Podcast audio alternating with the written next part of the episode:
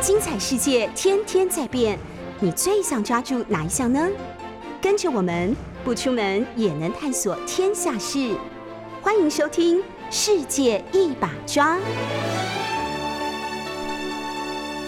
各位听众朋友，大家早安，非常欢迎收听六四九八九八新闻台。您现在所收听的节目是《世界一把抓》，我是杨照。我们在纽呃九八新闻台的 YouTube 频道也有开直播，欢迎大家也可以看直播。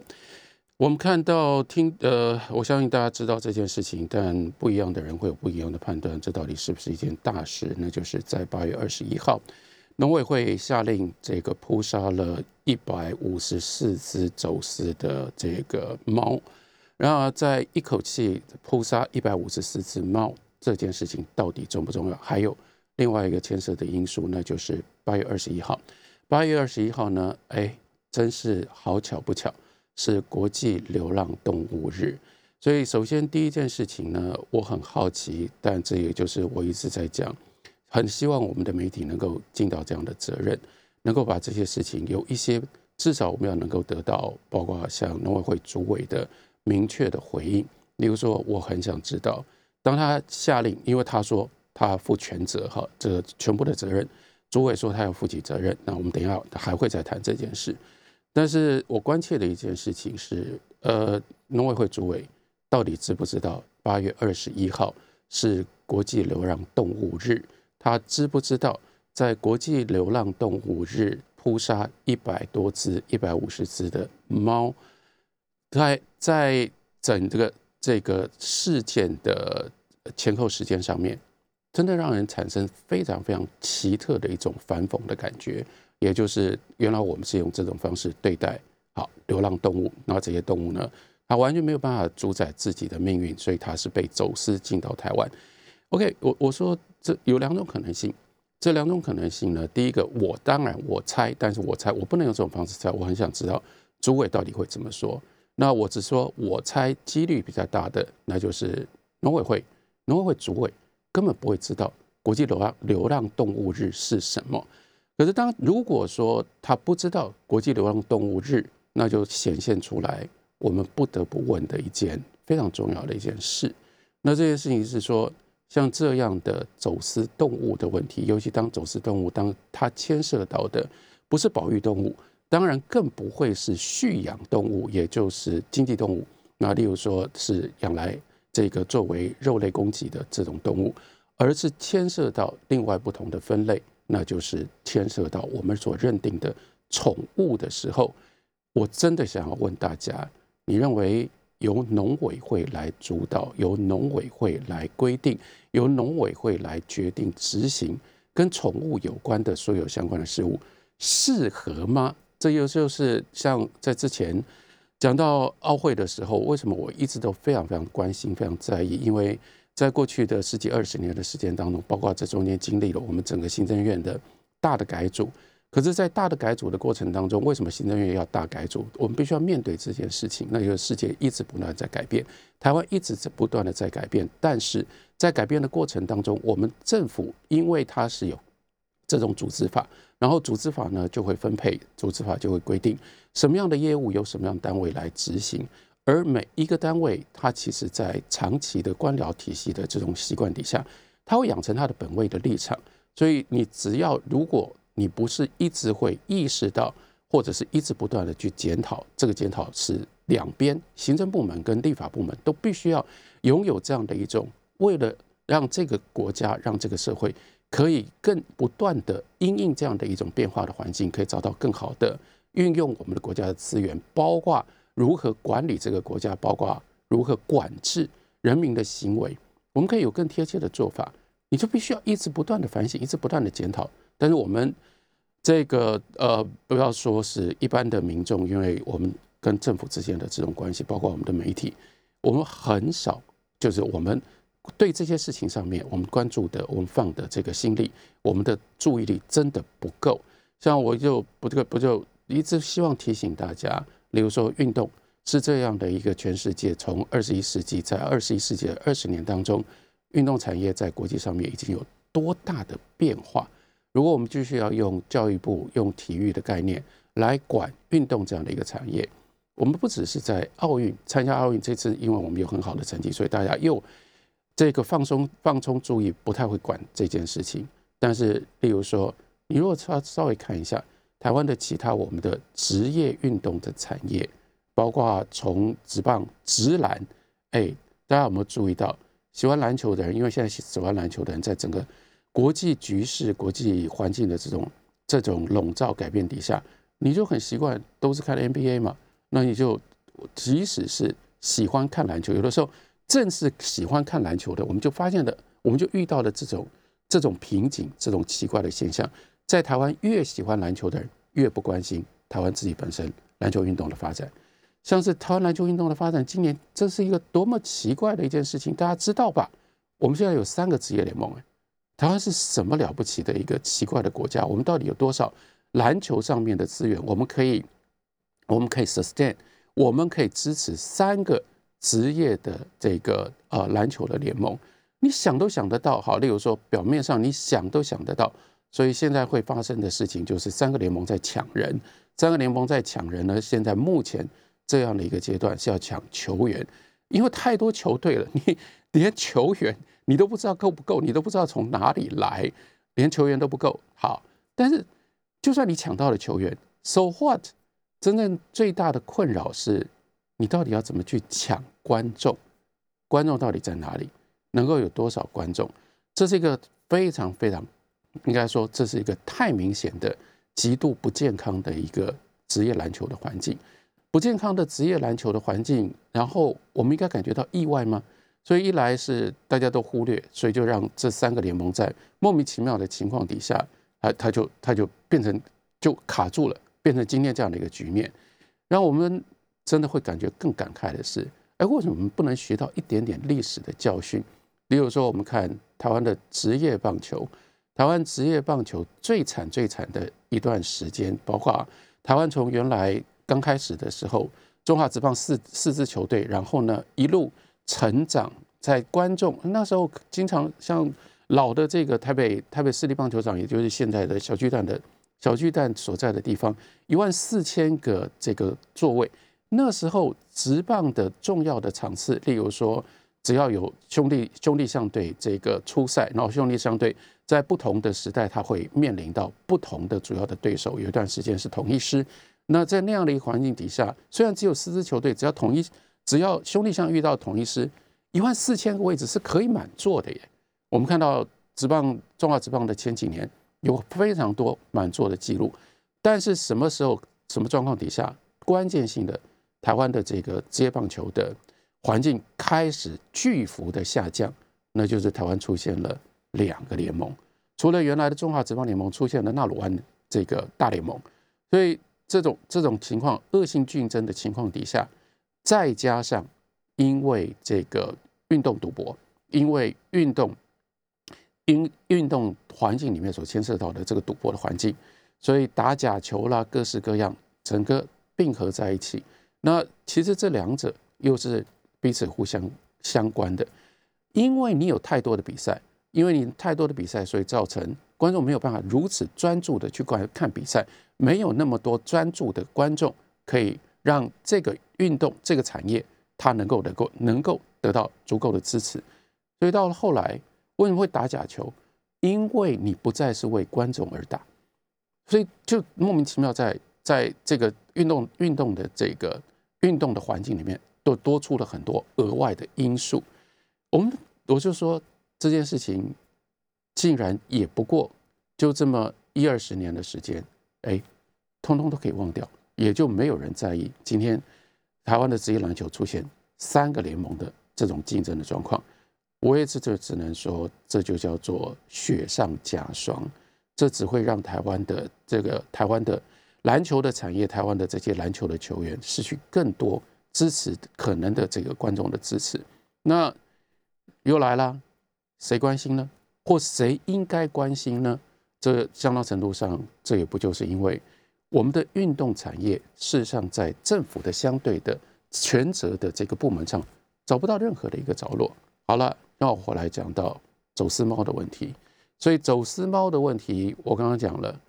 如果我们的农委会主委。好了，我我我赌这这个可能性了，因为另外一个可能性其实是更加不堪闻问或不这个无法不可思议的，那就是农委会主委他明明知道这一天是国际流浪动物日，特别选的这一天去扑杀一百五十四只猫。好，我不说，因为这就那那这个动机就更进一步，这我们就必须要面对这个不同层次的恶意的问题。我先假定说，我们农委会主委他不知道这件事情，所以他不小心就在国际流浪动物日，然后呢做了这件事。可是这不就真的就反映了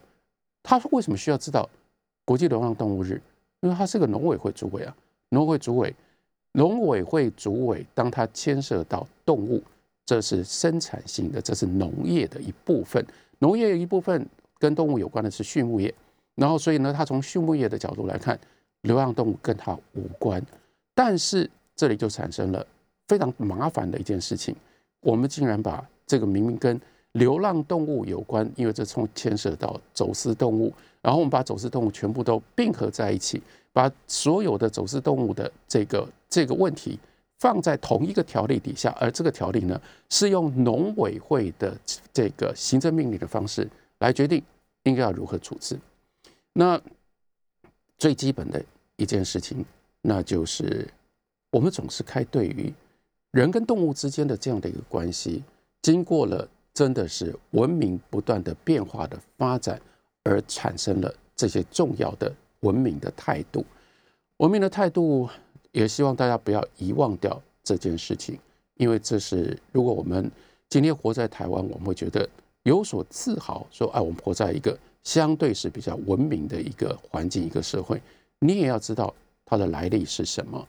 例如说，我们今天在在包括翻译这个名词的时候，称之为叫做国际流浪动物日。然后呢，我们。对于这种这个现象，我们今天所有几乎是所有的人开口，我们讲的是流浪狗、流浪猫，这不都不是今天呃，今天我们所习惯的，这都不是长久以来这天上掉下来就一直都是这样。应该要有人记得吧？不需要太大的年纪的人，你就这今天三四十岁的人，你应该都还记得你小的时候没有流浪狗、流浪猫的了啊。小的时候没有流浪狗、流浪猫，街上没有没有狗、没有猫吗？不是啊，是没有流浪狗、流浪猫在我们的日常语言里面。那个时候叫什么？那个时候叫做野狗、野猫。其实你要知道，说包括这种语言上面的变化，我们从当时动不动就是讲野狗、野猫，然后动不动呢，我们当看到这个呃习俗上面理所当然认为犀鸟挂挂球桃，西告棒追牢。像这种挂在口头上的日常的语言，哎，西撩挂球桃，西告棒追牢，现在这个语言消失了，不见了。这就是一个你要看到的是这样的一个社会，其实是经过许许多多人的努力，我们重新反省。例如说，人所创造出来的这样的一个环境，跟我们周遭的动物之间的关系到底是什么？然后包括承认他们叫做流浪动物，流浪狗、流浪猫。这是一种人类自我节制、自我反省的一种结果。我们环顾看一下这个环境，真的希望大家可以稍微有这样的一种这个良心上面的自自我自自敏。例如说，二十一世纪过去二十年来，在国际之间，在这个我们谈到地球的环境、谈到环保的时候，创造了现在已经几乎就变成了固定的一个学术上的名词。称之为叫做人类世 （Anthropocene）。然后这个 Anthropocene 什么叫做人类世？就是世界的世。这是一个地理，这是一个地质学上的名词，地地质学上的名词。然后因为我们在这是不一样的时间感，在地质上面呢，从看到地球压挤这个堆叠堆叠各种不同的地质，我们有一个不一样的时间感。大家都知道嘛，像侏罗纪，这不就是这个？地质学上面一个重要的名词，那是恐龙最活跃的那样一段时间。那地质学的名词，然后前面是叫做纪，后面靠近我们的比较靠近我们的变成了世。世其实已经比纪它的这个单位呢是比较小的了。可是为什么要用地质学的名词？然后呢发明了特别的叫做人类世。人类世是要点出一个非常重要的一个现象，那就是人类出现在这个地球之后，人类变成了地球上面所有的这个物种当中唯一能够改变地球环境的，而且呢，这不是随便的改变，这是很可怕的改变。所以改变就是我们把原来地球的自然环境通通都变成人为的。那在人为的环境里面，这就是一个人类中心的一个环境，所有的一切。要为人类服务，所有的一切是人类所想象、人类所设计、人类所要的。那所产生的另外一个效应就是，这是可怕的人类世的经验。人类世的经验，这这几十万年的时间当中，人类从这个 Homo sapien 这个智人人种从东非，然后呢进入到欧洲，然后进入到欧亚大陆，散布到全世界。你知道产生的最重要的一个效果是什么？那就是这产生了人类世就变成了从地球形成之后另外一个动物，我应该说不是不只是动物物种大灭绝的一个时代。你知道有多少甚至算不清楚，有几万种物物种在人类世消失不见了，大灭绝。在过去曾经发生过的五次地球的大灭绝，那都是来自于突然的这个自然自然环境上的变化。只有人类式的物种大灭绝，不是没有相应的这种，例如说陨石撞地球的这样的一种天然这个天文或者是自然的自然的起因，纯粹是因为人类的这个物种一直不断的扩张自我。然后在我们扩张自我的我们的这样的一个过程当中，我们就压迫其他的物种。刚开始的时候，例如说，当这个 Homo sapien 智人刚刚从东非出来的时候，光是在这个呃人人属这个属的 family 里面有六种人呢，包括尼安德塔人，包括克隆马龙人呢。可是最后这六种人只有 Homo sapien survive 下来，其他的五种。基本上也都被我们这种 Homo sapien 这种智人给消灭了。那更就更不要讲，在这个过程当中，真的就是智人到了哪里，就造成那个地方的物种的大浩劫。哎，这已经经历了这么久了，所以我们的一个重要的一个反省，那就是这些动物，它们本来跟我们共享、同样共有。这样的一个地球，可是我们人类一直不断的扩张自我，以至于我们把这些许许多多众多物种，包括这些动物的生存的空间，通通都给占领了。这些这些生物，包括像我们我们视之为到后来变成了宠物的，已经算是跟人的这个生活环境最接近，也最能够适应人造所创造出来的这种这种环境，人为的环境。但是，一旦他们离开了，他们只不过就是转换了这样的一个身份，变成了啊，叫做野狗、野猫，他们马上就失去了活下去的权利。那这是为什么？当我们以前只要讲到哦，野狗、野猫，野狗、野猫，对我们来讲，那就是这个所隐含的在语言上面的 com 这 implication，语言上面所隐含的这个意义就是。野狗、野猫没有人管，因为它没有人管，所以呢，它会对人的环境产生破坏，然后它可能会对于这个呃人家去种菜的田啦，人家养的鸭子啦，然后可能会产生威胁。接下来，野狗、野猫，因为它们都是野的，那是 wild，那是 barbarian，那是野蛮的，所以它们就可能对人类产生威胁，产生伤伤害。光是这一点，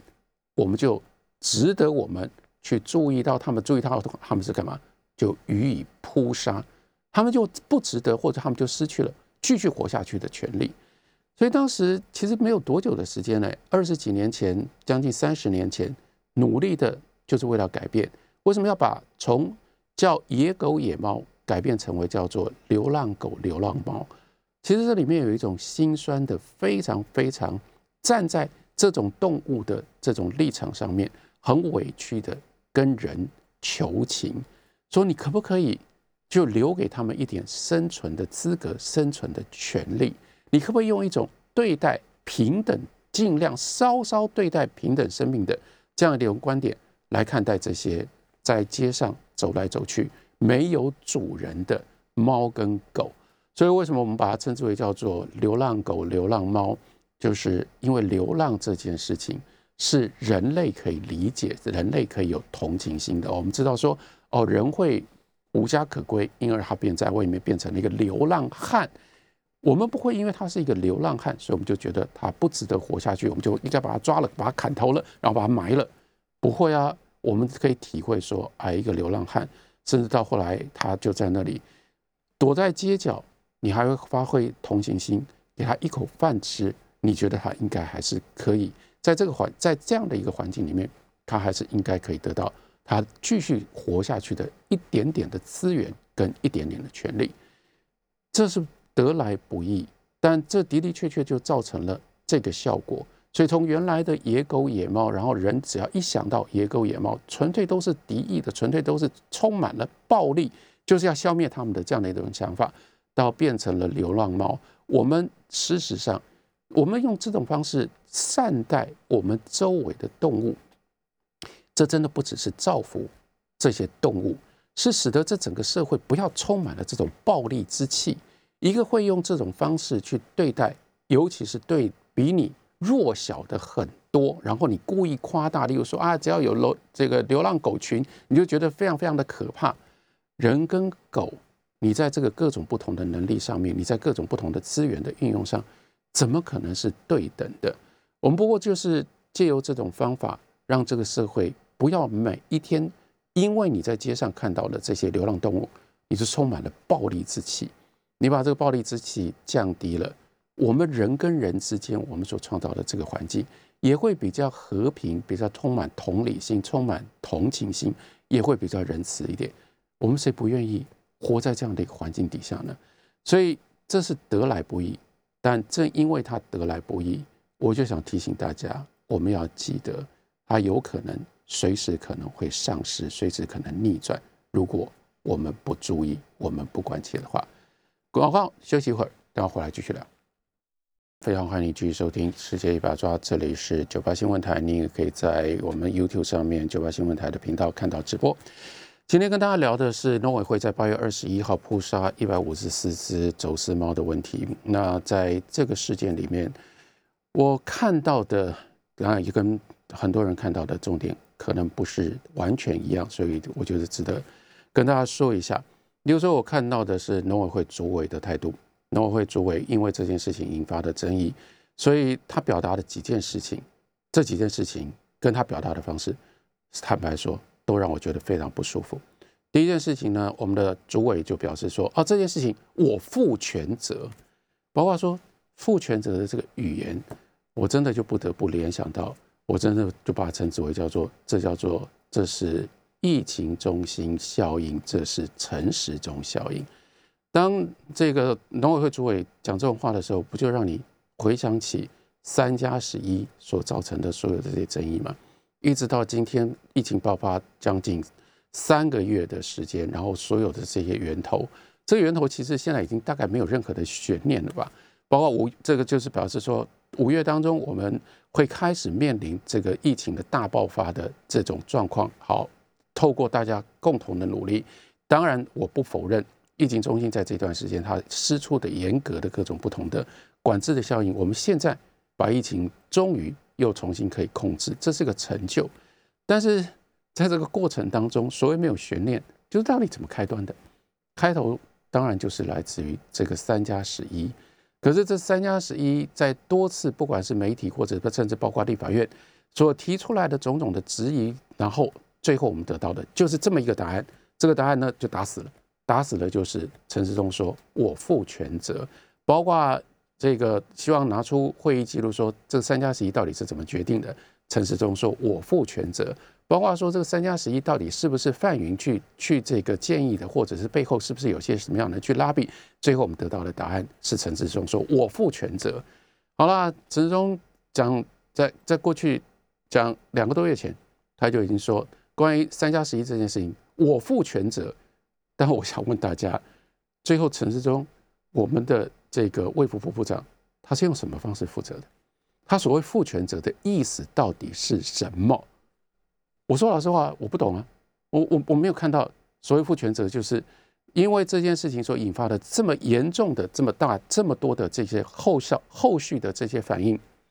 陈松部长怎么可能一个人负什么责任？但是讲起来很爽，所以同样的嘛，那农委会主委他现在说这件事情有事找我，我一个人负责啊，看起来就是很阿萨里了，就说我不逃避责任。我不会推给我底下的人，然后呢，我愿意面对。可是你不觉得这里面因为有陈时中的这都把它当做我们看作是一个陈时中效应，它真正反映出来的就不是一个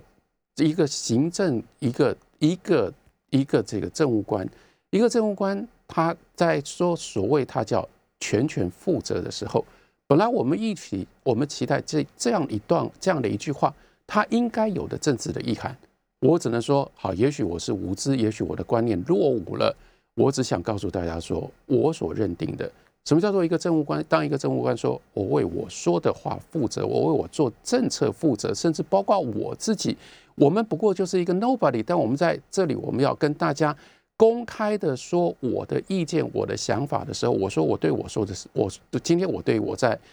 这个九八新闻台世界一把抓的节目上面我所说的每一句话，我负责。我在讲什么？我在讲说，我不是随便讲的，我不是脱口而出的，我不是想到哪里讲到哪里。这些话我为什么要这样讲？我要讲这个话，我为什么有这样的评断？我是有根有据的。好，这是我的认定。我们这种，我们这种平常只是，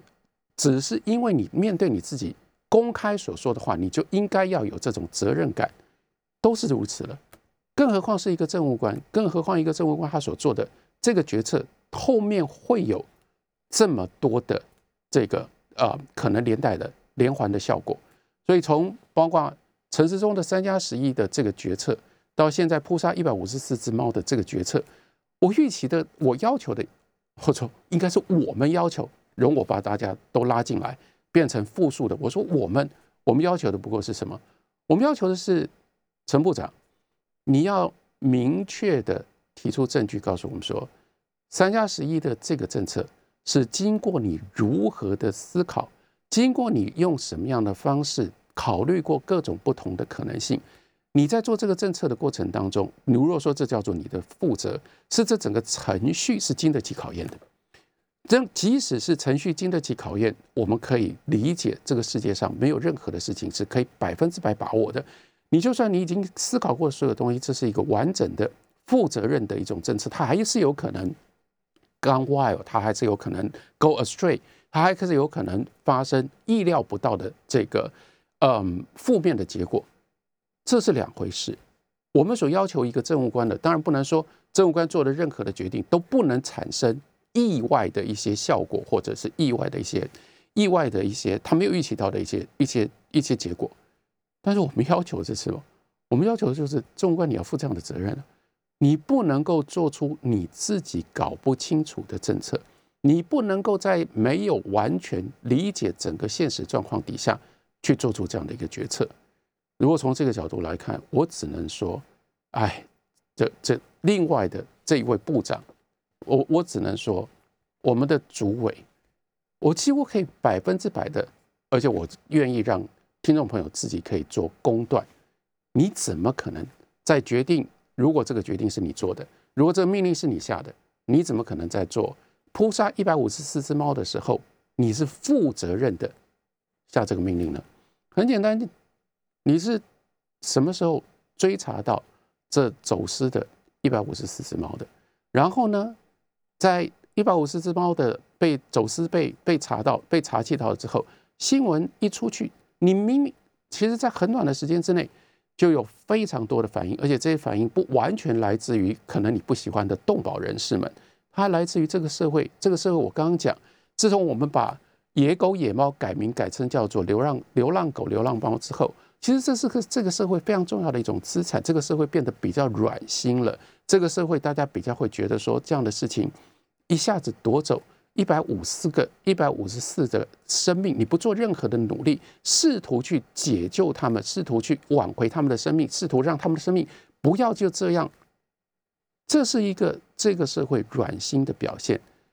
但是你看这时间多短，只有哪有这么多的时间让你去做了各式各样的考量？所以你可以今天拍胸脯说：“我保证，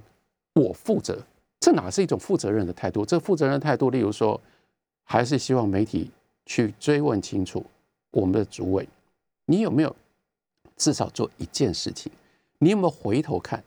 你第一个，你有没有搞清楚？你现在扑杀这一百五十四只猫，你的根据是什么？你说这叫做依法行事，但我真的要提醒你说，就你所谓的依法行事，它是来自于一个行政命令的条例。也就意味它不是立法院，这不是立法院所立的法哦，请你不要再骗我们了，这不是立法院，你不要推到立法院说啊，立法院发立的这个法，我作为一个行政官员，我能够不遵守吗？不，这是行政命令。另外，甚至翻骗了，你去把我们的主委他所他所依据的这个这个条例从头到尾翻骗了，并没有这种第一，并没有完全扑杀的这个唯一的做法；第二，并没有。立即扑杀的这个做法，所以是什么？因此呢，主委告诉我们说啊，这是叫做依循惯例。好了，你要讲这个话，你真的要负责。负责什么呢？我不知道。的主委在做这样的决定之前，你是不是连最基本的这件事情你去做了？你有没有去查一下这个条例自从成立到现在所谓的惯例？惯例是什么呢？惯例我查到了，我们查到的，因为明明白白在那里啊。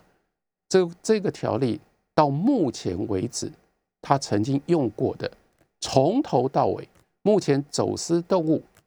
扑杀了多少猫跟狗呢？好，我们把猫，我们不要只看猫，扑杀了多少猫跟狗呢？你要不要看一下这个数字？这个数字加起来三十一、十五跟十六。过去这么多年来，走私的猫跟狗因而被扑杀的十五跟十六，那你现在你要做的决定是什么？你要做的决定是，一百五十只只猫一次予以扑杀，立即扑杀，在同一天之内予以扑杀。你要告诉我们说，这是依照惯例，我还是诉诸听众朋友的评断，你觉得这合理吗？或者说，你真真的相信说，这就是来自于？惯例所做的吗？所以我听起来第一件事情，主委所说的负责任，这不是真正负责任。你这个政策，你这样的一个，它甚至不是政策，你的你的这个行政命令是非常非常不负责任的。你从来没有把从全部的前后的这些顺序，通通都考虑。尤其你没有考虑一件事情，你没有考虑到我们刚刚讲到的这个社会对于从野狗野猫到流浪狗流浪猫。对这个社会已经改变了的，对于猫狗，当他们无法决定自己的生命，在我们的生存的空间当中，人类我们想要多让一点点的，让他们可以有存活的空间。所以，我们希望，当你面对的是一百五十四只的猫的这样它的这个生命的时候，我希望我们希望的这个社会有一种声音，是希望我们可以软心一点。所以，当我们要软心一点的话，你作为一个农委会的主委，如果你考虑到这件事情，你真的负责的话，你就是至少要证明，让我们知道，叫做求其生而不可。所谓求其生而不可，就即使是最后的决定仍然如此，你不能有多一点点时间吗？你有没有可？你可不可以举出证据来，告诉我们说，你有没有试图要找出不一样的方法、不同的路？让这一百五十四只猫，它可以不要当做这是生命，不要把它当做物品，就这种方式把它丢掉，就处理掉。你自己有没有？当你主管这样的业务的时候，第一个你自己有没有这样的良心？你有没有这样比较软一点的心？第二，你有没有听到？你有没有在意这个社会上面有这样的一种声音？而这个这个声音其实是我再说一次，对台湾，我们过去从野野狗有猫那样的一种环境，那样的一个。一个情境底下，我们是花了很大的力气，我们好不容易进步，我们走到这一点上来，你怎么可以不考虑台湾社会的这种性质？而且你竟然是用这种方法要把我们推回到仍然对于活生生的一百五十只猫的生命，不管这个猫它们是怎么来的，不管这你对于对待生命的时候，你可以如此的粗暴，然后你如此的粗暴，结果你反过来。当你面对我们，面对我们对这件事情的质疑的时候，你就是依循着陈部长陈时中陈部长的这种方法，你很傲慢的告诉我们说，你们追究不了我，来这些我全部负责。你明明就一点都不负责任的做了这样一个政策，你却还要摆出这样一个傲慢的样子来告诉我们说，你负全责，你能负什么样的全责？对一百五十个活生生的生命被你夺走呢？我们休息一会儿，等我回来继续聊。九八新闻台世界一把抓节目，我是杨照。刚刚进现场之前，我们最后听到的一段广告是关于。如何防止防止这个狗得到心丝虫及其他的疾病的广告？坦白说，跟我现在正在谈的这个话题，真的让我有很很很奇怪的讽刺之感。也就意味着，我们今天在讲什么？我们今天在讲一百五十四只猫的突然之间被拖夺走的性命这件事情。这件事情到底重不重要？让我再说一次。至少我们从农委会的这个反应上看起来，这就是摆明就是一副这到底有什么了不起啊？我负责啊，你们到底要追究，你们来追究我的责任呢？我刚刚讲为什么刚刚特别提说，我从比较长远的台湾政治的风格的角度来看，让我伤心的，或者是让我感觉到 alarm，感觉到警警戒的，我为什么把它称之为叫做这是陈效陈时中效应？因为这非常明白的，就是摆出了。政府是对的。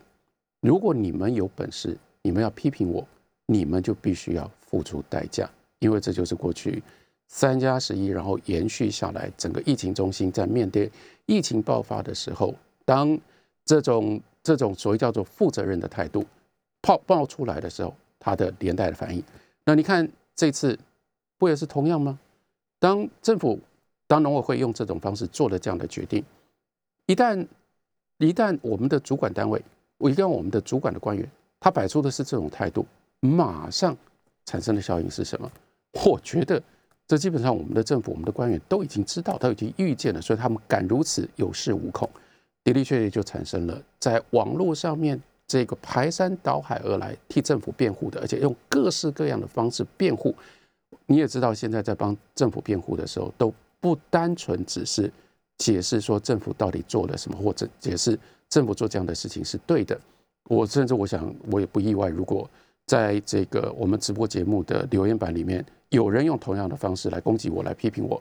我一点都不意外。因为现在要帮政府辩护，同时都是要告诉人家说，你反对政府，你是有问题的，而且你是多傻，而且呢，你有多荒唐。然后，所以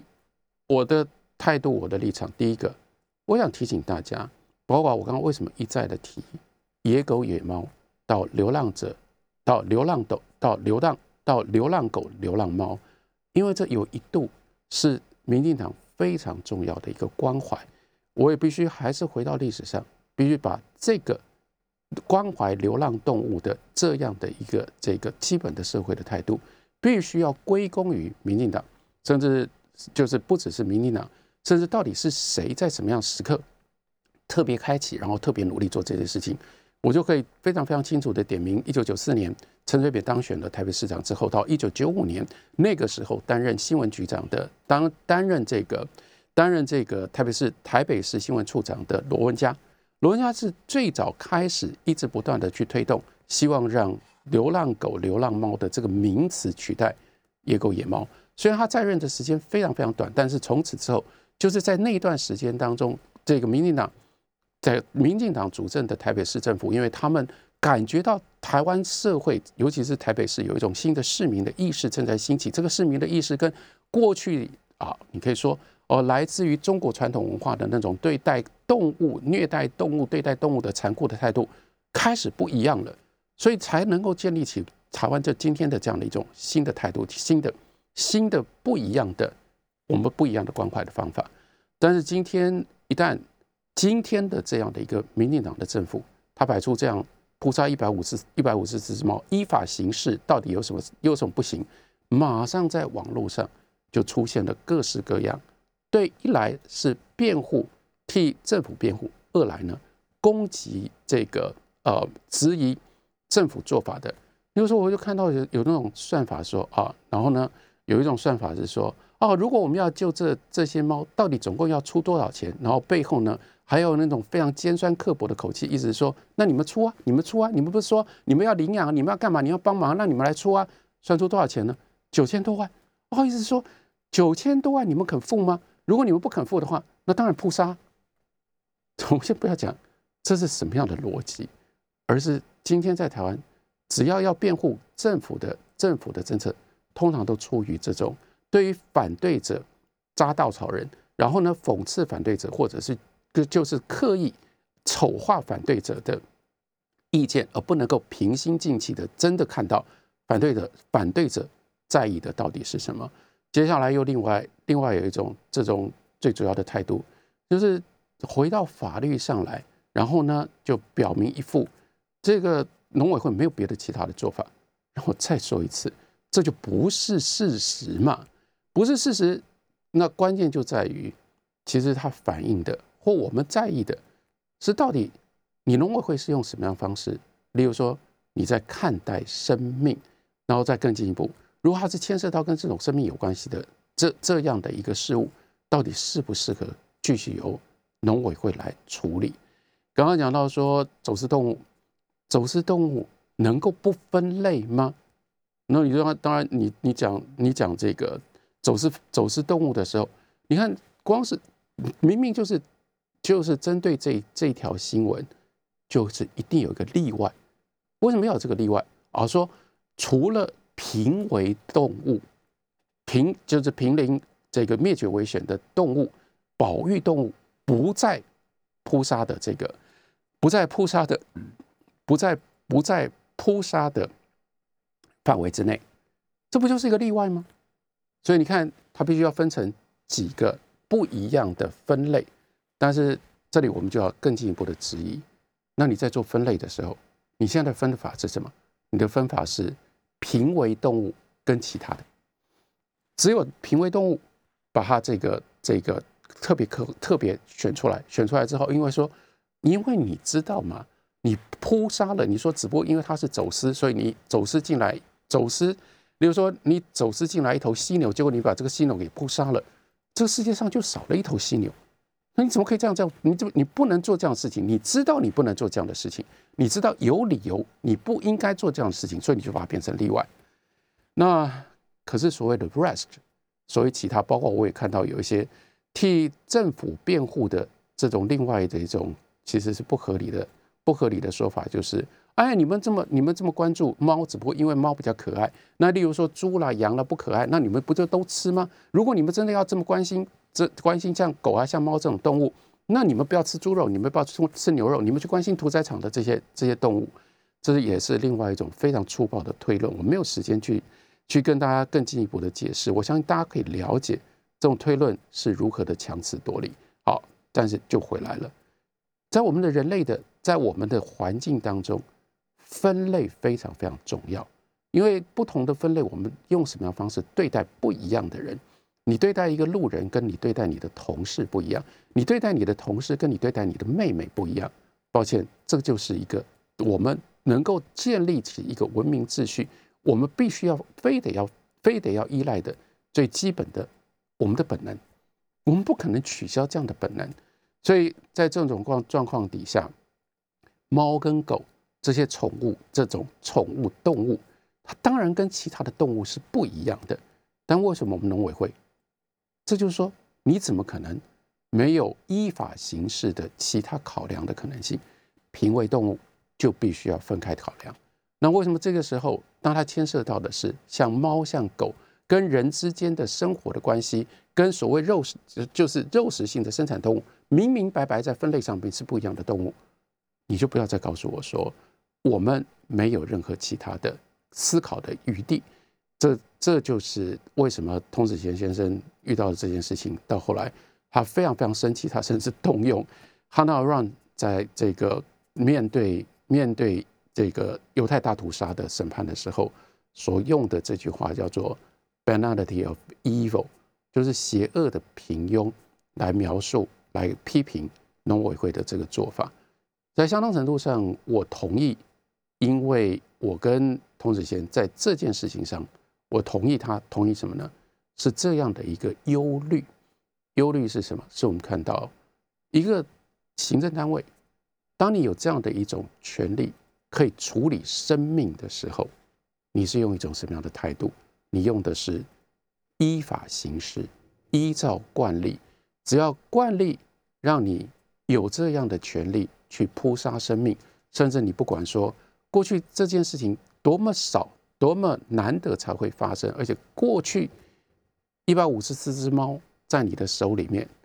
能活还是不能活，可以由你决定。从来没出现过。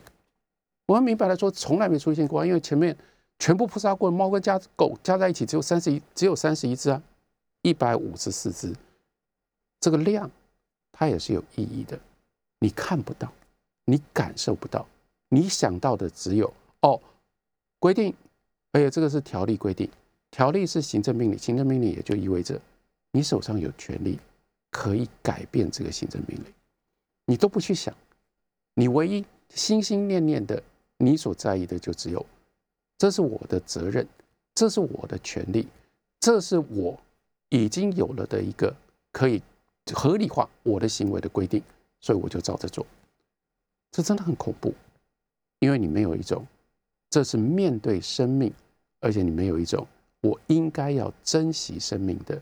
最基本的看法，然后再说一次，你连这样的一个念头说求知，就是想要让他活而没办法让他活，才让他死，你连这样的一点点软心都没有。作为一个官，做到没有这样的软心肠，如果这个整个政府这样的一个体系都是用这种方式看待看待生命，我们真的要非常非常小心了。